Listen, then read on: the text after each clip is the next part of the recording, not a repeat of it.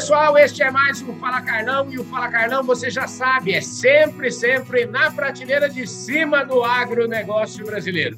E hoje o programa aqui, gente do céu, tá lindo, maravilhoso, vocês vão ver que história bonita. Podcast Fala Carlão.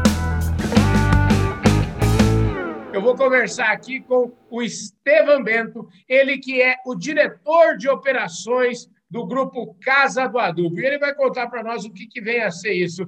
Ô, Estevam, obrigado pela sua presença aqui no nosso Fala Carlão. Eu espero que você esteja muito bem. Olá, Carlão. Bom dia. Obrigado aí pelo convite. Estamos sim, estamos muito bem, graças a Deus. Maravilha. Ó, ô Estevam, aqui no Fala Carlão é o seguinte, eu sempre apresento o cidadão aqui, está sempre vindo aqui gente, diretor, presidente, CEO, blá, blá, blá. Eu sempre digo que ninguém nasce presidente, ninguém nasce diretor de nada, e todo mundo tem uma história para contar. Por mais jovem que a pessoa seja, como é o seu caso, todo mundo tem uma história bonita para contar. E eu queria que você contasse a sua. Onde é que você passou a infância? Como é que você decidiu virar engenheiro agrônomo? Como é que me conta um pouquinho dessa fase sua primeiro. Tá bom. Então, é, Assim, eu, eu, eu, hoje, né, a Casa do Adubo é uma empresa bastante antiga, a gente tem, vai fazendo que vem 85 anos, uhum. e eu sempre tive muito perto do agro, né, pelo, pelo comércio, né, pelo, pelo comércio de, de produtos agropecuários. Então, cresci no balcão de loja. É, quando a gente era pequeno, é, a gente aqui no, no Espírito Santo, você tem aqui dois meses de férias, mas 15 dias você passa na praia, o resto né, meu pai me pegava e me botava no balcão da loja e eu ficava ali um mês e meio, dois quase, atendendo cliente, né, é, arrumando loja, tirando poeira de prateleira. Então era isso que a gente fazia quando era pequeno. Uhum. Então eu, eu me criei vendedor aí no balcão de uma loja agropecuária, né? Então quando eu pego os balconistas mais antigos e olho para eles, de fato foram as pessoas aí que, que me fizeram começar a minha carreira como como vendedor, né? E aí eu fui crescendo, né? Gostava um pouco do, do segmento, resolvi fazer agronomia, fui Viçosa, uhum. é, voltei. Quando eu voltei, a gente estava inaugurando uma loja, loja 9, na cidade onde é que eu estou hoje, em Venda Nova do Imigrante. Casei aqui, tenho duas crianças. Aí meu pai, meu pai me convidou, ah, não vai para fora, tinha um convite para ir para Rondônia, se não me engano, na época. O pai falou, ah, fica aqui, aqui tem, tem oportunidade, uma loja nova. Falei, pô, mas Lá paga melhor, eu falei com ele. Falei, mas como é que é? Falei, olha, o contrato era um contrato via Unicampo na época, não sei se era Unicampo, mas uma cooperativa dessa. Uhum. E vou ter uma caminhonete estrada e tal. E assim foi. Ele falou, então, bom, te contrato pela Unicampo também. Então, meu primeiro emprego foi via cooperativa, da empresa do meu pai. É... Ele me contratou exatamente da mesma forma. É, e aí eu comecei, fui vendedor, fui agrônomo de loja e acabei evoluindo aqui, né? De agrônomo de loja, né? A gente querendo crescer, abri uma loja do lado, é, abri uma outra, aí fui, era meio que gerente de três lojas, aí surgiu a primeira posição de gerente regional aqui da Casa do Adubo. E as coisas foram evoluindo até que meu pai faleceu, num acidente de carro, né, visitando um cliente em 2011. E aí, né, e, e, eu conversei com um tio meu que era sócio do papai, chama Nicolau, pessoa bastante conhecida aí do segmento da pecuária. E né, Nicolau me apoiou muito e eu acabei dividindo a, o time comercial com ele. É isso em 2012 já. Aí eu assumi a cadeira de diretor é, agro, vamos falar assim, ele tocava a parte de pecuária, que é, é o background dele, né? Toda a história dele veio da pecuária. E a gente foi, foi, foi, foi, foi avançando. Até que no ano seguinte, né, meu pai tinha uma posição financeira relevante aqui dentro da companhia. Uhum. É, a gente definiu fazer uma sucessão, né? O filho do Nicolau voltou de São Paulo, né? Com uhum. todo um conhecimento de finanças, de tecnologia. E naquela época a gente fez uma, uma, uma sucessão. Aí, durante cinco anos, é, eu, Rafael e a minha irmã, que também tinha uma posição aqui na, na, na Casa do Adubo, é, na diretoria de administrativa, a gente, é, durante cinco anos, tocamos a empresa. Essa foi um pouco da história. Nesses cinco anos abrimos aí outras dez lojas, crescemos, é, até que em 2018 a gente é, acabou aceitando um convite do Axon, que é um fundo de investimento que hoje é nosso sócio minoritário, para com ele fazer um novo ciclo de crescimento, de expansão, que é onde a gente está hoje. Então, de 2018 para cá, a gente abriu mais 30 lojas, é, seja da Casa do Adubo, seja da Casal. Casal é um agro é, distribuidor que atende apenas CNPJs também, que está dentro do mesmo grupo. E essa é a nossa história.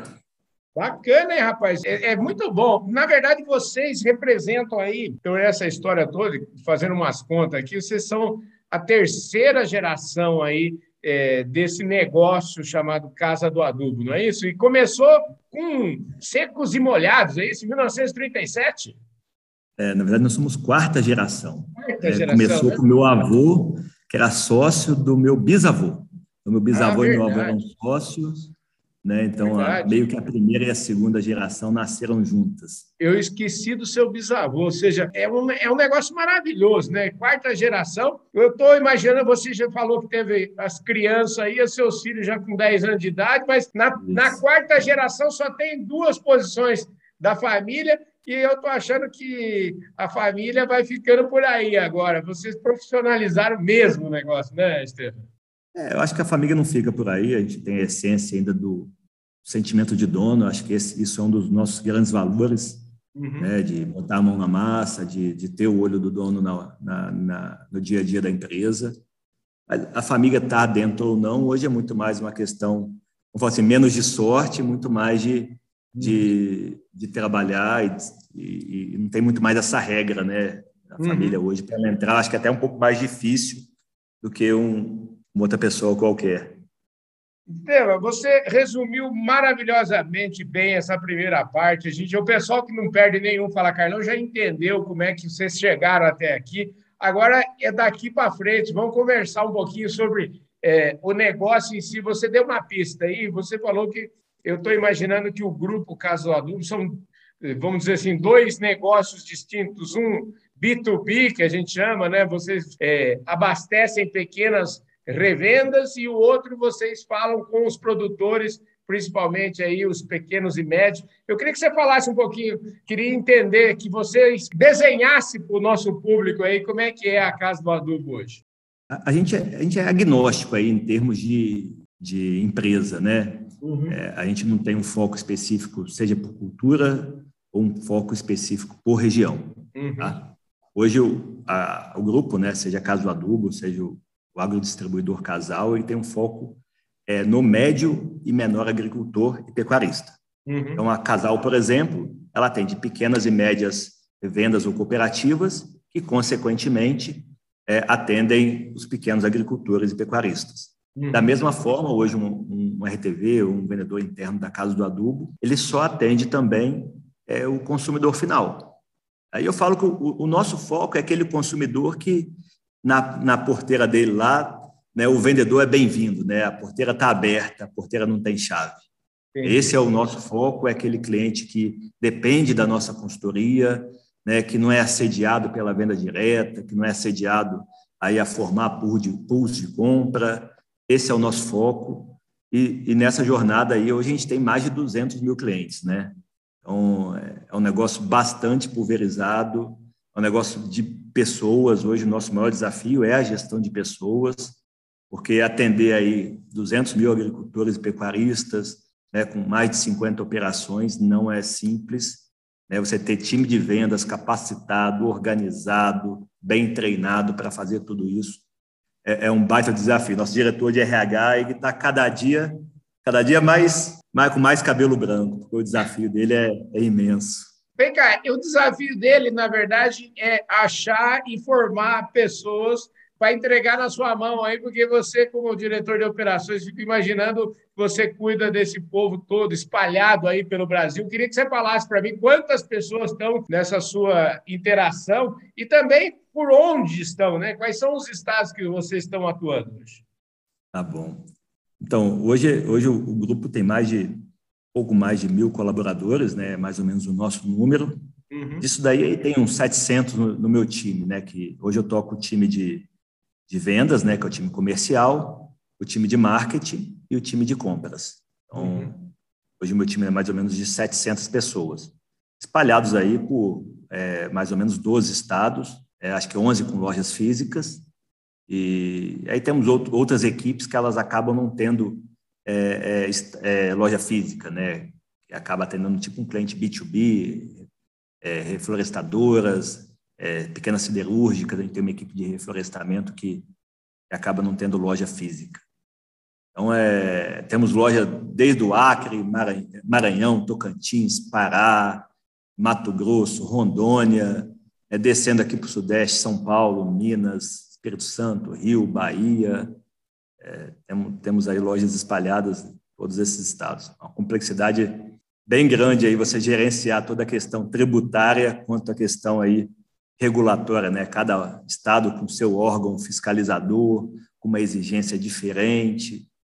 É uma operação aí bem é, que acaba trazendo aí um bando de cabelo branco para a gente. Ô, Estevam, deixa eu te falar uma coisa. Você, eu, eu te vi falando num evento da Andave, você deve ser associado lá da Andave também. Eu queria saber o seguinte: qual é a importância de tecnologia e de inovação para dar conta de atender 200 mil clientes é, espalhados por aí? Você falou 12 estados, com 700 vendedores. Como é que esse papel aí, como é que administra isso tudo?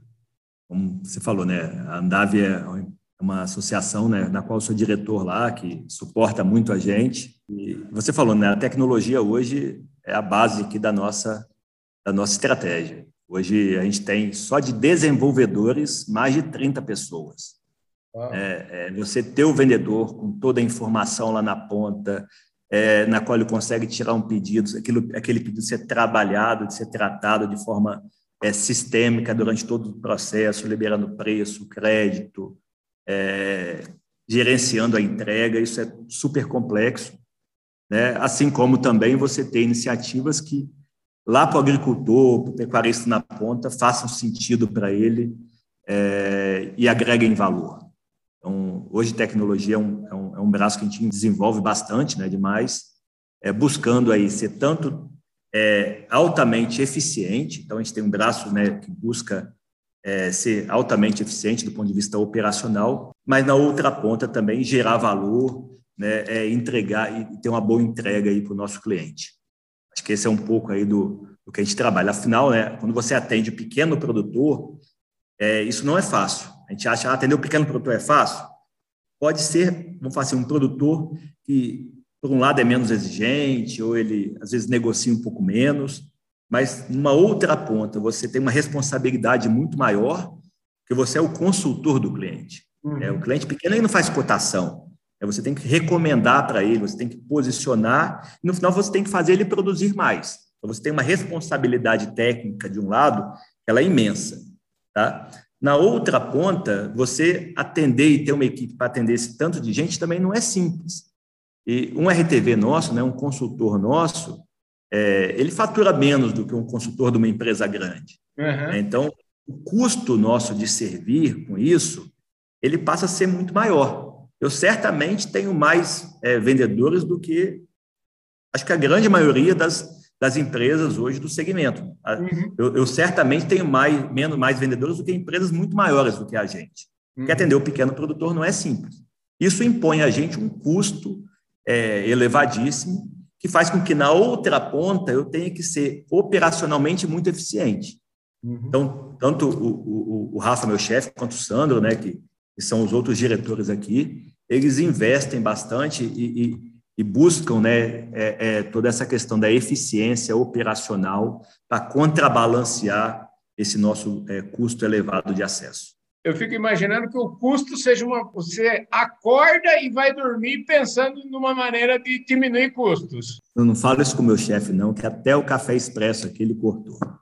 Eu estou bebedor, acabou com a água mineral, acabou com o café expresso. Aqui, aqui a, a disciplina aqui é elevada.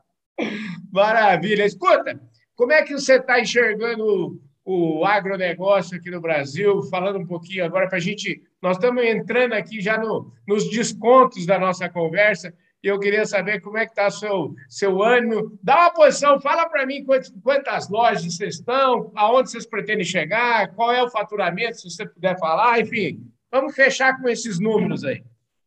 Tá bom. Então, como eu te disse, a gente tem hoje 50 operações. É. Essas 50, é, umas oito, elas estão em fase final aí de abertura. É, uhum. Então, principalmente as lojas de São Paulo. É, temos uma no Rondônia e uma no Pará, que estão em fase aí final de, de abertura.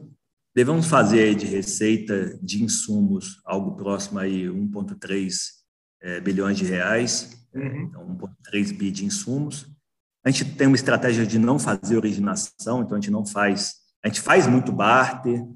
A gente opera Nova York com café e tudo mais, mas a gente não faz, é, a gente não traz para dentro a commodity, é, isso faz parte da nossa estratégia, então a gente não, uhum. não, não, não, tem esse, esse, essa receita.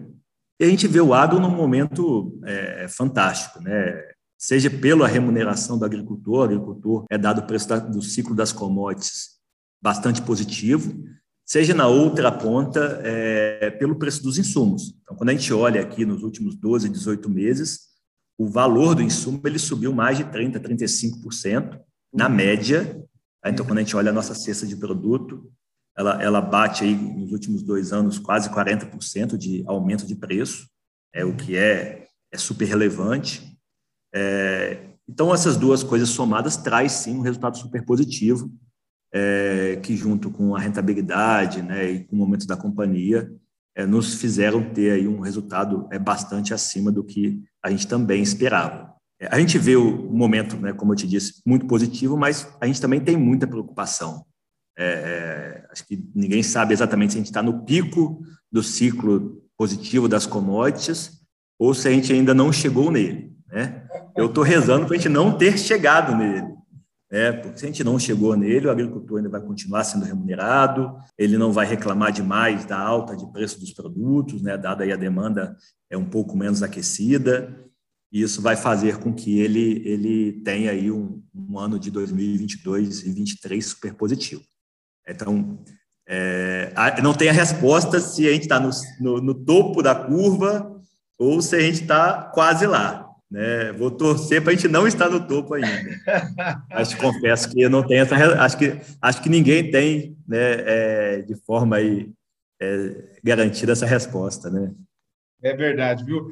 Ô, Estevam, eu queria agradecer imensamente sua presença aqui. Eu tenho certeza que você vai voltar outras vezes aqui no nosso programa, tá certo? Eu quero desejar muita saúde, muito sucesso, muita, enfim, muita energia para vocês nessa fase aí de que vocês se encontram. Tenho certeza aí que o seu o fundo que é sócio de vocês deve estar feliz da vida, vocês vão crescer ainda mais e eu espero é, recebê-lo mais vezes aqui no nosso programa Fala Carlão, viu? Tá joia, Carlão. É, da mesma forma, convido você aqui a visitar a gente. Não sei se você já teve alguma das nossas lojas. Na, na, na, nossa sala não tem café expresso, não, mas nas lojas tem, então venha tomar um café com a gente. É, vai ser um prazer aí recebê-lo e apresentar um pouquinho da Casa do Adubo e da Casal para vocês. É isso aí, gente. Muitíssimo obrigado, um forte abraço. Eu vejo todos vocês no nosso próximo programa. Valeu!